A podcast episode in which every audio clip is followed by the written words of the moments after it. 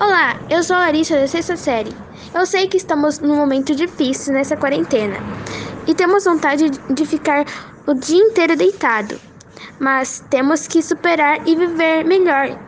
Estude, se divirta, faça exercícios físicos, viva, porque desta maneira podemos superar mais fácil isso. Seja forte, que mesmo muito distantes, vamos conseguir vencer isso juntos.